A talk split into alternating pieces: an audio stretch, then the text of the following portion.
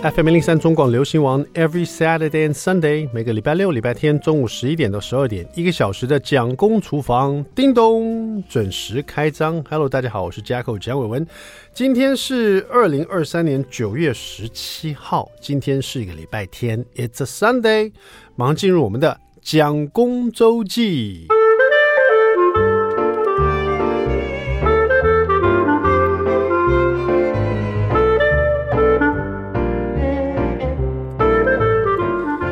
像这个演艺人员呢，常常有时候被人家认出，除了说可以叫出你的本名以外呢，有时候可能会因为你某个代表作，或者他很喜欢你某个作品。我所谓作品就是可能呃电视节目啦，或是可能是拍了某部戏啦，或甚至广播节目啊，大家认出你来，就会呃觉得呃把你认作那个里面这个代表作的人物之一这样子哈。比如说像我以前很久以前有一个这个。MIT 台湾志啊，专门在爬高山的那个节目，我也主持了八年哈，然后就爬了很多高山，去了很多台湾各地很漂亮的一些美景的地方啊，去了解台湾的各地的人文哈，这个地形啊，啊，就常常去一些很特殊的地方啊，甚至于跟到原住民的部落去，所以有一阵子呢，常常会有人认出啊，MIT 台湾志蒋伟文，就是尤其是呃有，甚至到现在了，我带小朋友可能去。什么呃青山步道了，或者上一次暑假的时候去泰鲁阁，也有碰到，还是有人认出来。哎，MIT 条，你是那个 MIT 台湾的蒋伟文吗？我说啊，对对对，谢谢你好你好。这但是这个那个那时候的我跟现在我已经差了二十多年了，快二十年喽，就是差很多了。就是那时候我还是单身嘛，现在我已经是个爸爸，两个小孩了，所以也很很很开心可以见到很久以前这个还在有有看这个节目的这个观众这样子哈。那也有人。大部分人会在菜市场碰到我，就可能可能认出我以前这个有吃饭皇帝大这个这个料理节目哈，跟陈德烈啦，然后一起做料理啦，所以可能也有很多人已经不知道这个节目的名字了，可是记得我以前常这个在料理节目里面常教人家做菜这样子，所以看来我就喜欢跟我讲料理的事情哈。那因为那个料理节目以前我它叫做小粉红嘛，所以。那一阵子呢，也蛮多人看到我会叫我小粉红，或者叫我穿粉红色的衣服。可是时间现在一转眼已经过了十几年了哈，小粉红已经大家不太记得了，不过还记得说我蛮会做菜的这样子，蛮会做料理的。那曾经也是一个我的代表作这样。那最近呢，在这个嗯带小朋友在暑假的时候去上游泳课的时候，发生一件从来都没有发生过的事情啊，也是被认出来。可这个对我来讲蛮特别的。因为其实我的戏剧的代表作不多，因为我都没有演主角，我都是配角这样子哈，所以也不能算是代表作。可是最近发生一个事情，就是我带小朋友去游泳的时候，在一个市立游泳池那边，有我坐那边等小朋友游泳，然后大老远的就一个应该是救生员了，他后来我他跟我讲他是救生员，穿红色短裤，然后全身很黝黑很壮的一个男生，远远的看着我就好像认出我来了，然后我就想说呃他可能认出我了吧，我也没想那么多，可他就。横跨这游泳池就走过来我这边，然后就拿了手机，然后就问我说：“请问你是不是？”然后他还没讲，我说：“哎，对对，我是，我是，我是蒋伟文。”然后，可是这个“蒋伟文”三个字呢，对他来讲完全没有任何的反应。他说：“你是不是那个？”我想说我已经讲我是蒋伟文，他怎么没有反应呢？他说：“你是不是那个呃，演那个律师节目那个那个李律啊？”我说：“哎，呃，我是啊。”我是那个呃最佳利益里面那个李律，他就他这时候就拿出手机，他不是手拿到手机嘛，他拿给我看，他那个手机的封面是一个最佳利益的剧照，然后他用手指里面我演了一个角色李律，他说这是不是你啊，李律啊？我说我说哎你演你你你很会看人的，这真是我哎，因为其实那时候我因为其实我在游泳池，我穿个短裤，我也没有穿上衣，然后也是就是没有什么打扮，那李律每次都西装笔挺的嘛，然后梳个西装头，我说。这样子你还可以认出来李律，你太厉害了。他说：“对嘛，我就说是你嘛，李律，你真的是啊，我真哎，我真的认认人蛮厉害的。”然后就很开心，他说要跟我拍照，我说：“好好，拍完就走了。”这样子，然后我才发现说：“哎，他其实只认得这个角色，他其实不知道我是蒋伟文的，他其实没有去认真想说演李律的这个角色是蒋伟文，他只对这个角色很有印象，印象深刻。然后就让我觉得，哎，我是把这个角色给演红了。当然。”这个戏当然很红了，因为有一阵在 Netflix 真的很红，第一季在第二季都很多讨论度很高嘛，很多人在看。很多我周边朋友看过这个戏，说：“哎呀，你这个李律演的真的很令人讨厌这样子哈。”但是是第一次有一个就是有一个人报认出我演的角色，可是他并不知道是我是蒋伟文。就是说，因为其实我后来也比较，现在大家比较少看电视了。那我现在上电视节目，大部分也都是一些健康节目啦，或者是一些什么啊讲料理的节目哈，所以不见得每个人都会收看这种像这种大型综艺节目，几乎都很没有在参加，那都是年轻人天下，对不对？所以说他。不知道蒋伟文也是有可能的哈，但是他知道李律，就让我觉得也蛮开心的，觉得没没想到我没有在戏剧上演什么主角，但是也有一个代表 代表作的角色，让人家喊得出名字来这样子，所以就挺开心的。那讲到说广播也会被人认出来，我就有这个经验。曾经我跟我们这个蒋公厨房的呃两代的企编哦，就是我们的总监呢黄总监跟另外一位总监。我们一起去吃这个回转寿司的时候，就曾经有人在隔壁桌听到我的声音，就站起来说：“蒋公厨房。”你看声音也挺好认的，对不对？哎，这个也是常有的。像我有时候到某些地方去，然后就跟小孩在讲话，就会有人探出头来，比如另外一个座位就有人探出头来，就看着我，看了一阵子，说：“你是不是蒋公厨房蒋伟文？”我说：“哎，我是啊。”啊，我刚刚听你声音就很像，果然就是你。我有在听你节目了。我说、啊、谢谢支持，谢谢收听。好，所以如果你在外面听到一个你觉得很熟悉的声音，你觉得哎，这个会不会是蒋伟文啊？没问题，大大方方的跟我讲，你有在收听我节目，我很开心的。你不会打扰到我，好不好？除非是我在骂小孩，骂小孩的时候，你不要过来凑热闹，我会很尴尬。正在骂小孩了，你过来，我要跟你，我要跟你那个点头示好，就是有点尴尬，那个心情很难转换了，好不好？好啦，那就跟大家分享，有时候我们艺人被人家认出来的时候，那个那种心情是不太一样的哈，蛮特别的。好，稍微休息一下，待会马上回到蒋公厨房。I like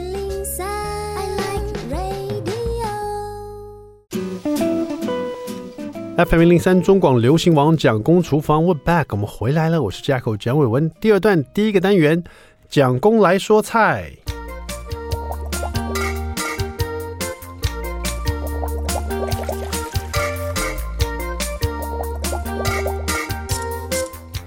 好了，我们今天来讲一道这个詹姆士的轻松煮健康料理哈。这道料理呢叫做豆腐鱼片汤啊。可是呢，我看了一下它整个这个料理的做法，我曾经做过一次。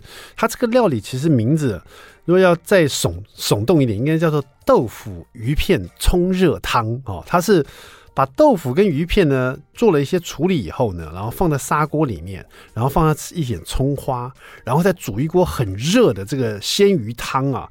用鱼骨去熬煮出来，等于是鲜鱼高汤，然后趁它热的时候呢，直接这样冲到这砂锅里面去，那个热汤啪这样冲下去的时候，整个鱼片呢、啊、全部就立刻熟了也，然后豆腐呢也在这里面变熟哈，然后葱花那个姜的味道立刻被冲到热汤里面去，你就喝这一口鲜鲜美的这个鱼肉汤哈。这怎么做呢？其实听起来就觉得很不错哈，而且这里面还有一些配料，你一听就觉得哇，这个汤的味道已经很很特殊哈。这里面加了皮蛋。还加了香菜、油条，哇，这听起来就很港式的感觉哈。怎么做呢？很简单哈，你先把皮蛋一颗去壳以后，把它切成细末哈。你先想一下，这道料理是要用热汤把它冲进去这个砂锅里面，所有食材都准备好放砂锅里面，准备接受这个热汤的泡煮哈。所以说，所有食材都要切成细细的，或是碎末啊，这样很容易就被这个热度熟透哈。那皮蛋去壳，然后把它切成细末。然后嫩豆腐呢，在这边是切成细丝哦，也稍微有点考验你的这个刀工了。可是你想象你在切这个，比如说我们吃这个呃喝酸辣汤，酸辣汤是不是要把鸭血切细丝，白豆腐也要切细丝，就是有这种红白呃红白鸭血的感觉嘛，红白血的感觉哈。所以这个嫩豆腐切细丝也不难啦，反正就一盒嫩豆腐先切片啊、然后再把它切丝，其实很很容易的哈，你自己试试看。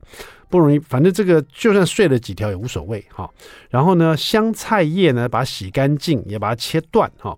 然后这个油条哈，如果你买回来，你有油条就当然就就就买回来以后，可能不可能马上就做哈，所以油条可能冷掉了。那最好是放在烤箱啊，像或者气炸锅，把它烤到香酥哦，然后再拿出来，然后切块啊备用这样子。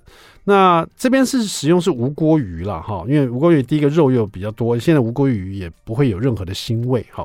那无锅鱼呢，詹姆士这边是教大家把它擦干净以后，沿着两侧的鱼身呢，从鱼头这边开始，或从鱼尾那边把它取下鱼片哈，就是把整个鱼肉把它取下来，去皮，而且切除中央残留的鱼骨哈，然后刀片呢再把这个鱼肉切成薄片，那么鱼头还有鱼杂还有鱼骨。就把它留下来，准备要熬汤的哈。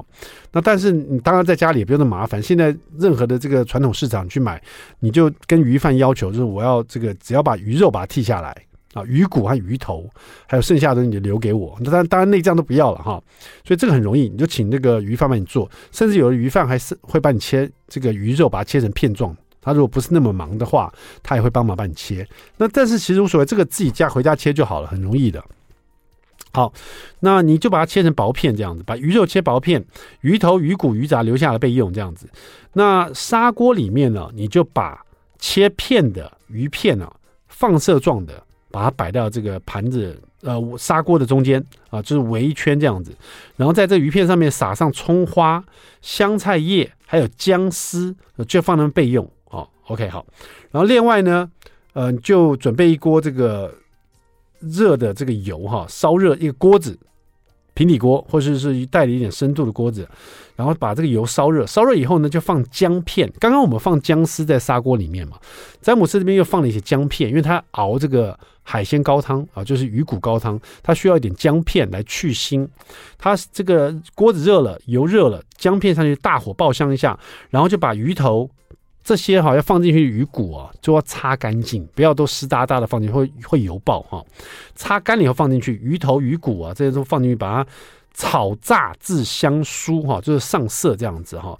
你闻到香酥味，然后或或者鱼骨都已经，它上面会也还会夹杂一些鱼肉嘛哈，鱼骨会夹一些鱼肉，这鱼肉都已经这个炸煎炸到上色了，或者焦黄色的出来了。这时候你就倒一点米酒，再加水进去，把它煮成鱼骨高汤哈，然后再加入这个盐巴在里面哈，变成一个调有这个调味的这个高汤哈。刚刚这个砂锅里面你。哦，对，这这样没错。然后最后呢，这个煮这个高汤用鱼骨去煮啊，鱼头、鱼骨去煮，煮这个高汤，你只要大火去煮它，你甚至可以煮到这个汤是有点白色的哈。好，煮煮煮，这个汤大概用到呃四四五百 CC 吧，就看你要多多少汤，看你的砂锅多大啊。还有这个鱼骨，你的汤越少，你熬出来汤越鲜美哈。那你就一条无锅鱼嘛。那看你的大小，这个鱼头鱼骨有多少？那你煎香了以后，你倒的水越多啊，如果一条蜈蚣你倒了一千两千 CC 水，你就把这个鲜度给稀释掉了。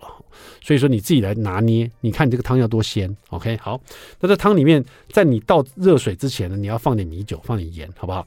好，最后呢，就把这个热汤哦浇到你的这个豆腐鱼片砂锅里面啊，直接浇进去，因为你这个砂锅里面就。放了刚刚有放鱼肉嘛，然后葱花嘛，然后姜丝嘛，然后他这边忘了写，就是其实你切好豆腐也要放在里面哦，都放到里面，然后再加上切碎的这个皮蛋碎也放里面，直接冲在这里面就可以喝豆腐鱼片汤了，好不好？很简单吧？哦，所以重点是你在倒这个汤的时候，这个汤要滚烫的，OK？那鱼片要切得够细，哦，其实也不用切很薄，因为鱼片一下就熟了啦。你这个热汤一滚进去，它就熟了，好，所以说这个最后再把油条把它放到上面，这样才吃的脆脆的，很香的油味，好不好？好了，豆腐鱼片冲热汤呢，谢谢我们的詹姆士轻松煮，健康吃。好，休息一下，待会马上回到我们蒋公厨房。I like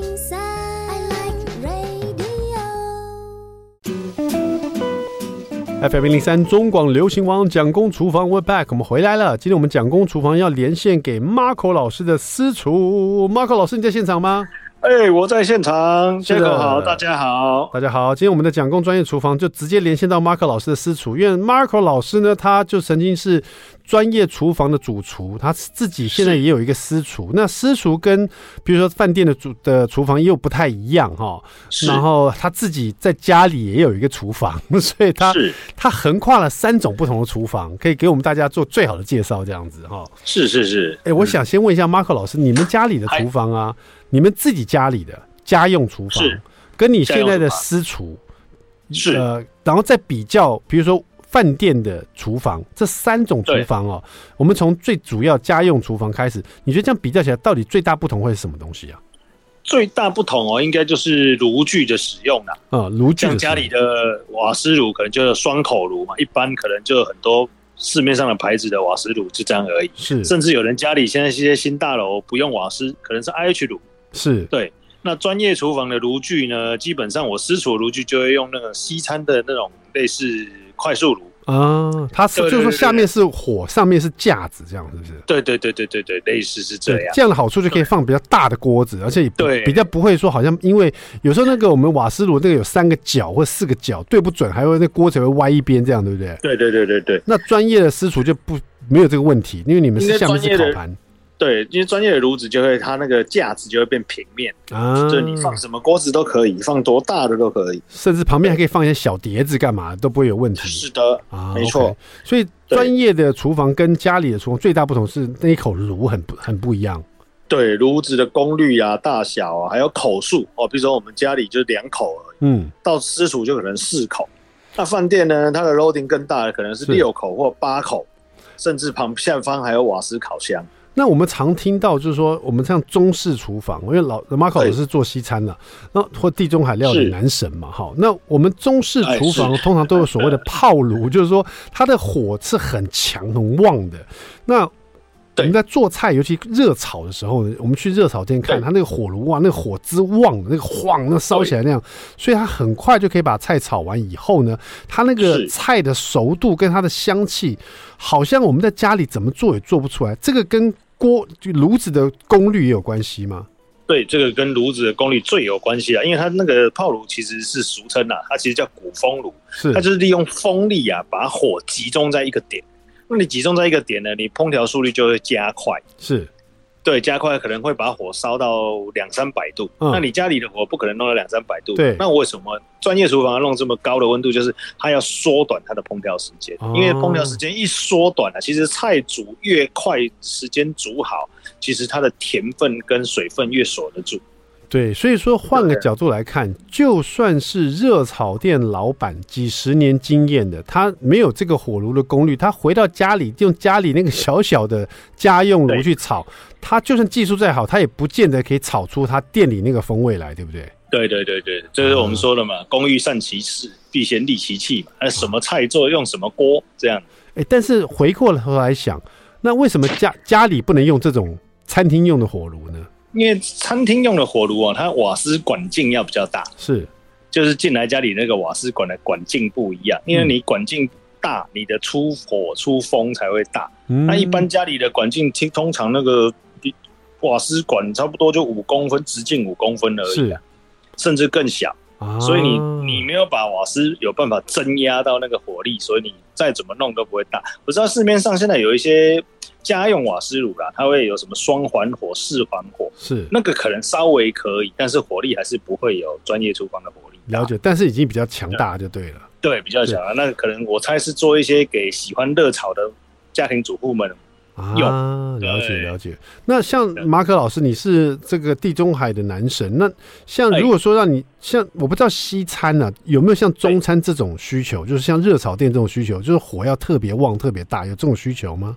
哦，有像我们在煎牛排或猪排的时候，啊、我们还是我们也希望是大火。啊，因为你要产生表面的梅纳反应嘛，要焦化反应嘛，那你火太小，其实你煎不太起来。所以其实我们煎牛排是希望，就是如果用快速炉，然后放平底锅下去煎，我们也会觉得，哎，这样要封住血水的效果比较好。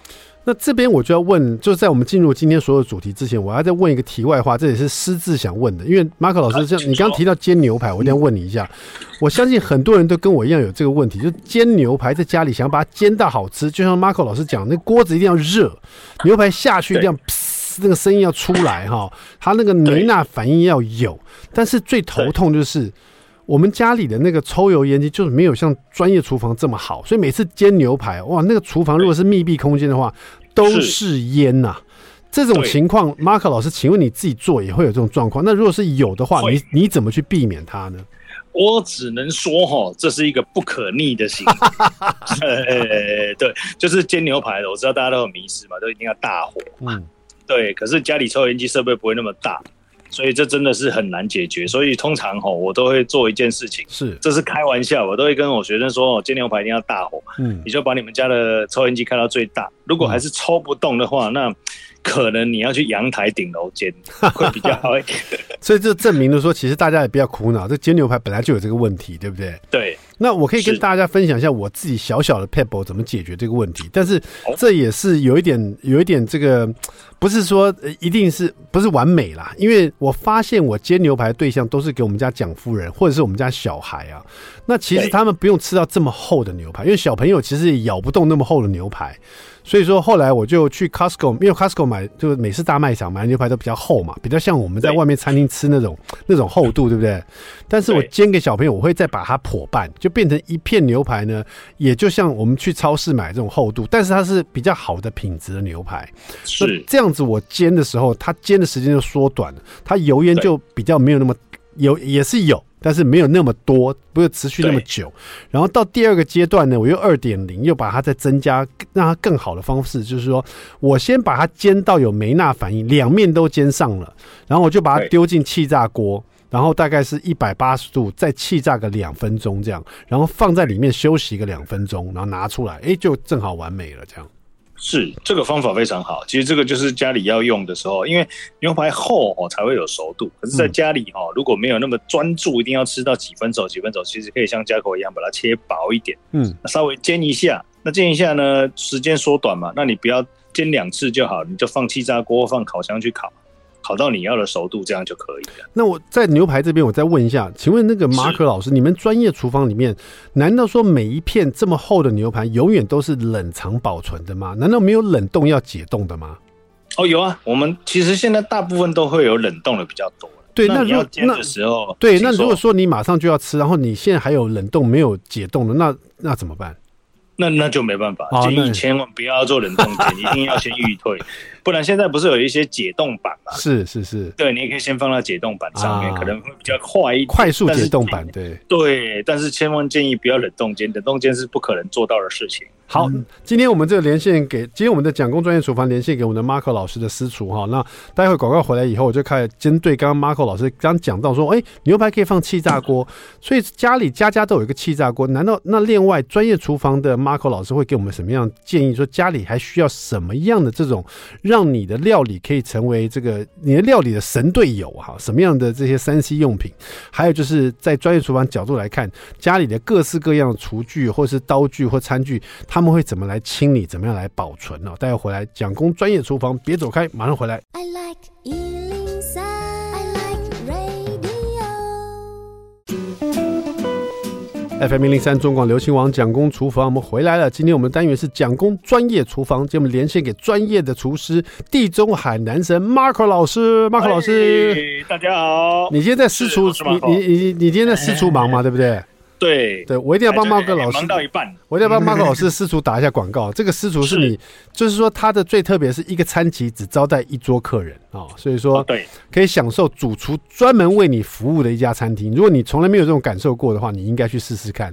而且是我们大家所熟知的 Marco 老师哈，对，欢迎大家来。是，然后私厨的好处就是你只要跟他讲说你不吃什么，你喜欢吃什么，这样就可以了。由私由这个主厨帮你去安排哈，所以也会是一个 surprise，而且。这个 surprise 呢，是在你规范好的这个范围里面啊，不会出现你不爱吃、不能吃，或者是你吃了会过敏的东西这样子啊。对对对，我们都会询问清楚啊。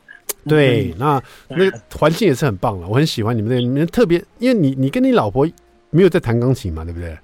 哎，没有嘞。对，你们还放了，你们还放了一个钢琴在那边，我觉得真的很棒，因为很多去用餐的人，他可能小孩都有在学钢琴的，他们就可以在那表演一下。像我们去 Marco 那边吃厨用餐的时候，我就发现我的小朋友第一次有一个地方是，不是在自己家里，然后在一个餐厅里面，他可以去弹演奏钢琴。对，他可以在家里练习的，可以他他拿到另外地方去试试看，让大家听听看他弹的钢琴。所以我觉得很棒。所以大家如果小朋友在练钢琴的，就也欢迎大家带着去 Marco 老师私厨。欢迎来弹钢琴，对，你们一家一家大小加上亲戚朋友去那边订一整桌嘛，全家人啊，等于开中中青会一样，在那边 Marco 老师帮你私厨一下。对啊，你们很适合中青会啊，哈，同乡会、中青会、同乡会、同盟会、中青会都可以，天地会，太棒了哈。好，刚刚讲到这个专业厨房，因为我去 Marco 老师的私厨吃饭的时候，我就很喜欢跑到他厨房去看。每次进去那种专业厨房里面，就让我觉得很很干净。他所有东西这么样多，可是却不杂乱，井然有序。因为他必须每天要在很紧迫的时间上一直上好菜啊，所有东西都一定要找得到。那可是呢，忙完一天以后呢，总有要清理、要保存的时候。请问专业厨房所有的厨具、所有的这些，比如说我们清洁用品啊。我也没有去看你用的抹布啦，或是你的清洁用品啊，或是你是用什么东西清理这些抹布，整个的清清理流程，可不可以跟我们讲一下？大概专业厨房是怎么清理一天的工作完以后的厨房？哦，清理厨房哦，通常都是从我们讲比较好，我们先从天再刷地，就是天的话就是抽油烟灶比较高嘛，对，我们会先洗抽油烟灶。啊，洗抽油烟灶，我们家用的抽油烟机，我们大概可能三年洗，会不会两一年一过年可能还考虑要不要洗一次这样子？是，专业厨房是要每天清的，为什么呢？你因因为你不每天，因为它我们的工作量很大，你不每天清，它的油垢会卡住，卡住久了，其实第一啦，对厨师自己呼吸的空气其实品质就已经不好了。是。对，因为我们每天生活在厨房，所以我们要先第一先洗洗抽油烟机。那我们会去买一些厨房的专用的中性清洁剂。嗯，对，记得从我建议大家就买中性，因为现在中性的清洁剂很多，上网就买得到。啊，不要买一些什么泡沫啦、强酸啊或强碱，其实那个呼吸久了对厨师本身健康真的不是很好。可是中性清洁剂对这种像你刚刚说清理油污这个有效吗？哦，有哎、欸，其实现在因为时代进步，我发觉很多大卖场啊。嗯然后卖的中式清洁剂啊，或是柠檬酸比较多的，嗯，或者是有一些什么三合一清洁剂，但是真的很好用。OK，好，那在清洁抽，我这次我们就想要学一下清洁抽油烟机，尤其是专业厨房，一定油垢特别多。那你每天清洁就会省去说，好像累积一堆油垢很难清，对，对不对？没错，嘉口讲的是重点。你每天清的原因，就是因为不要过年清，因为我们用量太大。你过年清哦，哦，你可能要用刮板去刮啊。哎，所以我们必须每天清。这个也给大家一个借鉴。说你不要等到说你每次说啊，我抽油烟机很难清的，你们专业厨房怎么清的？他怎么清？他每天清呢、啊？每天清就不用这个问题啦。那你你每天清差不多差个三分钟就好了。哎，这个很很有帮助。你每天只要花一点时间，稍微家用的擦一下，擦一下，擦一下，你这到过年要大大清扫的时候就不会这么麻烦了。是的，可是你都不清哇！你到过年你是一样卡油卡的很严重，我跟你讲。是的，是的，对对对。那你想象 Marco 老师的专业厨房，他可能每天都要煎牛排，每天都要煎，都都要煎鸡排，每天都要煎鱼，所以那个油油是特别多的哈。所以说，是的，他一定要每天清哈。所以说，用中性的清洁剂来清这个，你说先洗天嘛，对不对？对，然后再洗桌面，桌面就是比如说你的炉具，然后你所有切菜的桌面，那就一样，我们也是会喷清洁剂啊，然后。比较炉具的话，我们就会可能拿菜瓜布或刷子刷一下，刷完之后用抹布擦过，嗯，擦过之后，然后接下来就是台面已经好了嘛，是，然后再来就是地板。嗯、那地板的话，通常如果你的专业厨房都会有漏水口，是，那你就可以刷地。那没有的话，那你就去先扫地再拖地。那拖地的时候，我们一样会喷一些清洁剂，中性清洁剂喷在地板，然后再去涂。啊，因为像现在有很多清洁剂都是有天然的，什么百里香精油什么之类的，其实那个都很好用啊。啊，了解。那这样听起来就是说，尽量的每天去，每天的去清洁它，就不会遇到大问题，这样对不对？对对对。从抽油烟机到台面到地板都要清，那跟我们家用的差不多。家里只是抽油烟机很少清，其他都有在清这样子。对，可是这个顺序很重要，你不要先清地板，你先清地板，嗯、然后再清台面。那台面上的污垢就扫到地板。那你地板要清一次，那你再扫抽油烟机，抽油烟机的油垢又滴在地板，地板又要清一次。你看，这这真的是专业才知道的哈。那那另外包括的，比如说那个想请教老师，像你们的那个刀具啊，什么时候才会去磨一次？那还是说一定要用？因为你不可能用到说啊炖了，那你炖了这一餐就炖了，啊所以你会什么时候就定期去磨它呢？哦，我们基本上一个礼拜会保养一次刀具，就是用磨刀石，对，一个礼拜磨一次。那一个礼拜磨这个其实跟抽油烟机道理很像，因为你切到炖了再磨。嗯，这样其实你磨的时间要很久，与其这样，你不如一个礼拜磨一次，其实就跟你天天在清洁一样。哦，你每个礼拜磨一次，你可能磨个一两百下，就就刀子又保持锋利。哦，了解了解。那因为很多是家庭主妇啦，就家庭主妇像我自己磨是没有问题啊。但是像我有时候也是，因为一年都不磨，然后等到它不利了，我要去磨的时候，就觉得哇很难磨啊，我就会想偷懒，那我就会找到这种他用手工在磨刀的一些，在传统市场会有这种刀具店呢。它不是用它不是用机器，它在外面就有一个磨刀石，他在帮你这样磨哈。可是这样子一把刀也要磨三百块，这样值不值得嘞？哦，我觉得个人觉得非常值得。哦、OK，那就因为那个磨刀石其实蛮贵的。对，磨刀具的厨房其实磨刀石一颗都要一两千块。对对，对，那你买一颗一两千块回去，你你可能一年才磨一次啊，所以是非常不划算。对，因为很多家庭主妇会觉得说啊，我买这把刀才九百到一千块，啊，我去磨一把刀就要三百块，那这样会不会划不来？那我现在就问一下专业厨房的马可老师，给大家的建议，其实划的其实是很值得的。对对，是的。因为你这个刀，你磨磨磨，它就会利利，你又可以用一年，你就用对对，就就不用再买新刀具啦。而且是啊，利的刀就不会出事情嘛，很容易就不会出事情嘛。对，因为你是切食材很顺手，你就不会切到手了。对，你做起来 顺心顺手，这整天都很愉快。那你切的不顺刀，我看过很多很多的妈妈们，或者是在家做料理人，就是看他们自己上传的影片。刀真的很钝，你知道吗？切也切不断，然后常常喜欢问我说：“你的葱花为什么切那么漂亮？”我说：“你先去磨刀，你就知道了。” 大部分都是这样。对，好，那这些是厨具的一些这个整理了。那另外，刚刚马可老师讲到说，因为我们现在家家都有一个气炸锅哈。那以专业厨房的角度来看，像我，我家里一开始买这新家的时候，我就买了一个砍入式的大的烤箱。可是我发现，我真的很少用大烤箱，我反而每天在用气炸锅跟小小的烤吐司机的烤箱。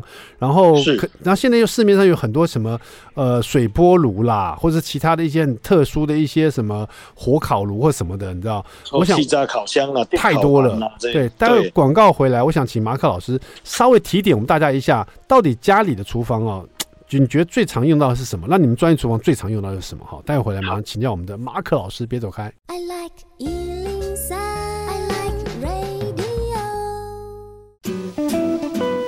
FM 零三中广流行网蒋工厨房，We're back。我们今天访问的是这个 Mark 老师，蒋工专业厨房，，Mark 老师。哎，大家好，是的，对我，我现在问你就是有关于这个厨房里的三 C 用品哦。那你要你要做个比较，因为你有家用厨房，你家你也要回家睡觉，你也要在家里做这个，你家夫人也要做菜嘛，对不对？是。然后你的专业厨房里面所用的三 C 用品，跟你家用的肯定是不太一样的哈。是。你给大家一点简单的提点，你觉得到底什么是必须的，什么只是看起来好看，放那边真的没什么用？